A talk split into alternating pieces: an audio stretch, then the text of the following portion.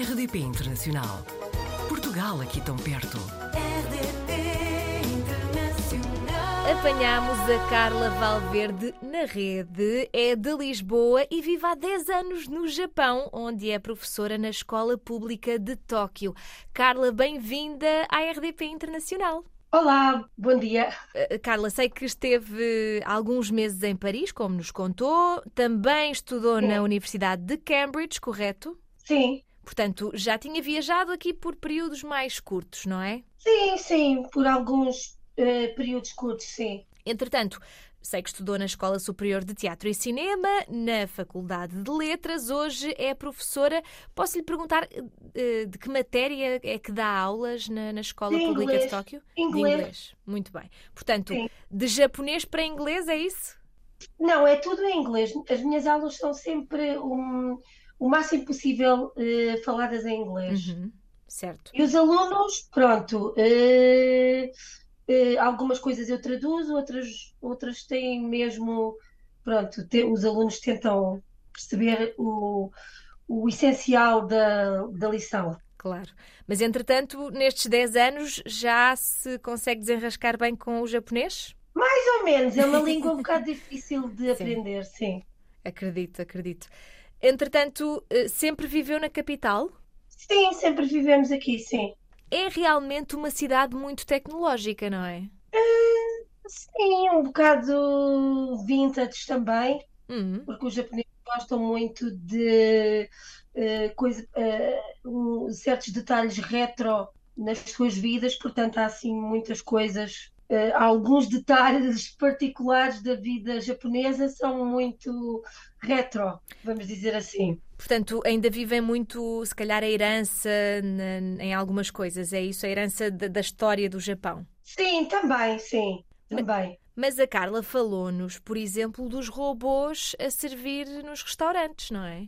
Sim, há robôs, há alguns robôs. Eu não, eh, particularmente, coisas aqui na nossa cidade, realmente não me conseguia lembrar de nada assim em particular. Uhum. Eh, consegui-me lembrar de muitas coisas que são, bom, são coisas que, que acontecem no Japão todo, que são particulares do Japão. Uhum. Eh, mas sim, aqui na nossa cidade há vários restaurantes onde existem robôs a servir às mesas. É uma coisa. Têm umas caras assim engraçadas e com rodas e vão diretamente às mesas. E funciona tudo bem.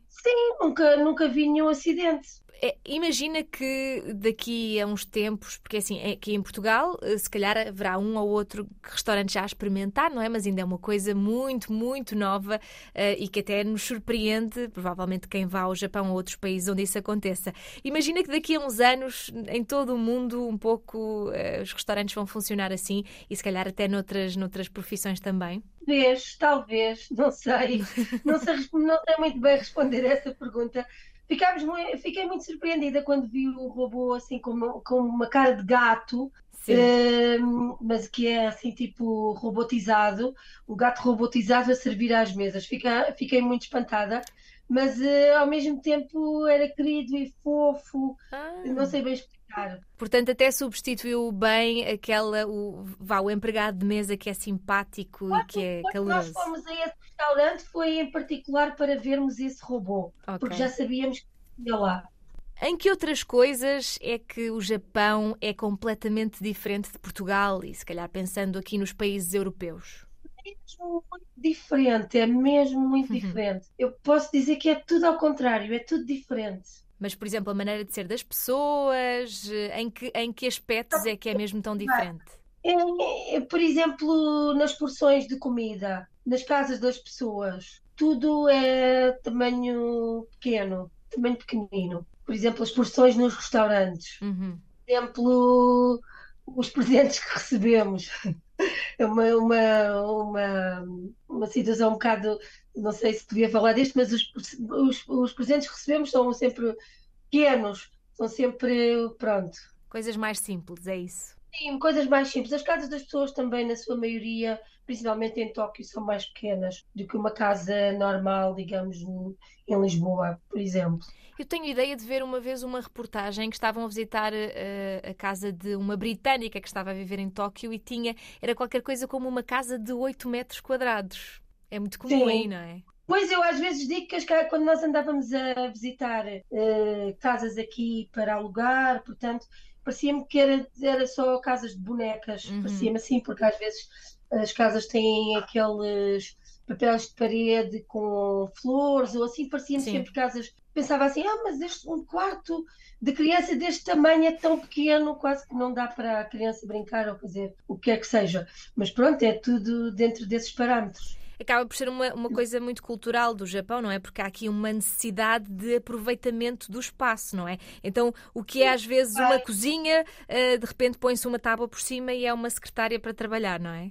Sim, eu acho que há esse conceito da simplicidade ligada à arquitetura e ao modo de vida das pessoas um bocado simples Uhum. e o caráter quase humilde, necessidade de humildade, eh, não, não sei explicar bem, mas basicamente é isso, e que faz com que as pessoas pensem bem no que é que compram, no que é que consomem, Uhum. eh, e o que é que gostam de preservar com elas no seu dia a dia.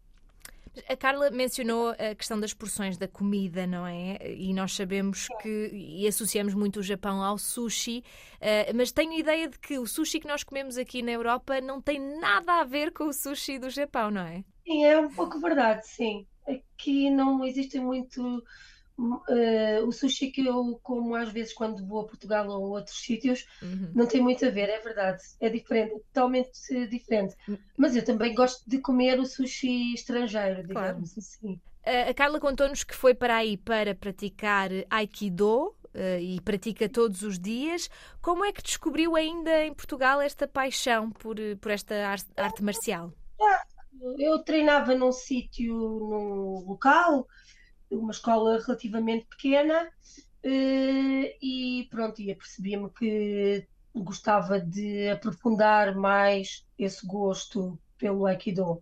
E essa foi a razão pela qual vim e, portanto, inscrevi-me no dojo, no maior dojo aqui, e pronto, e pratico quase todos os dias, todos os dias. É uma Sim. arte, é uma arte marcial que requer eh, muito, muita disciplina, muita organização. Como é que como é que concilia depois com o resto da sua vida aí no Japão?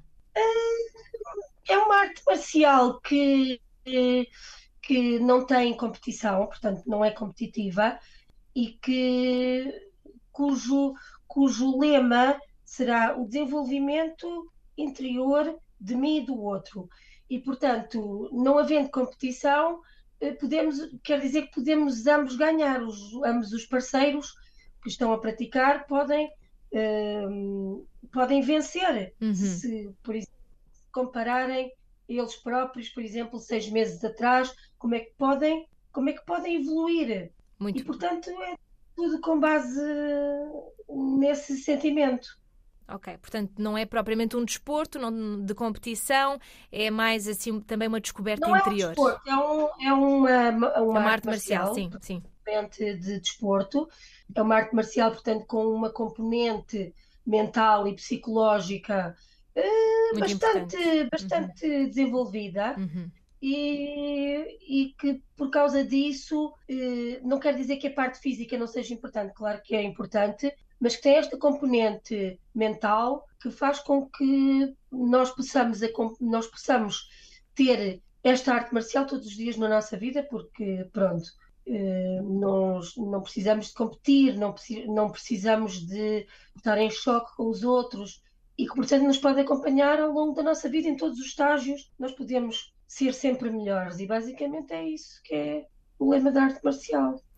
Carla, eh, é, é algo que só pode praticar aí ou, ou há outros países em que poderia praticar Aikido? Há outros países onde também se pratica, claro, e com bons, com bons Mestres. sítios de treino. Uhum. Mas eu quis vir aqui, quando eu vim aqui na a primeira vez, no primeiro, na primeira, na minha primeira visita, houve coisas que só consegui perceber aqui, coisas Uhum. relativas ao Aikido, eu só consegui perceber quando me confrontei com a cultura japonesa e quando vim a, vamos, vamos lá ver, à raiz do, ao local onde nasceu e precisava dessa, precisava dessa, como se diz, eh, precisava dessa, de ver por Uhum. mim própria.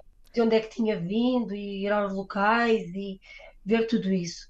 E depois, aparecer, descobrindo vários aspectos da cultura japonesa, consegui fazer a ligação. Ah, então é por isso que se faz assim, assado, e consegui perceber. Portanto, Carla, depois destes 10 anos, o, o que é que acha que o, que o futuro lhe reserva? É continuar a ir pelo Japão, mudar-se para outro sítio ou até regressar a Portugal?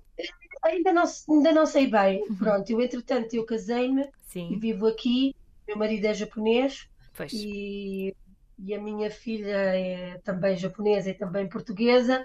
Portanto, temos que pensar no futuro dela primeiro que tudo. Claro. Uh, ainda estamos a pensar um pouco o que é que havemos de fazer, também não sei como vai responder. Claro que sim, Carla. Então, quando souberem, diga-nos alguma coisa, porque nós ficamos curiosos. Digo, digo com certeza. Muito obrigada por ter estado no Apanhados na Rede, Carla, e até uma próxima. Obrigada. Obrigada. Portugal ao alcance de um clique. rdp.internacional.rtp.pt RDP Internacional. Portugal aqui tão perto.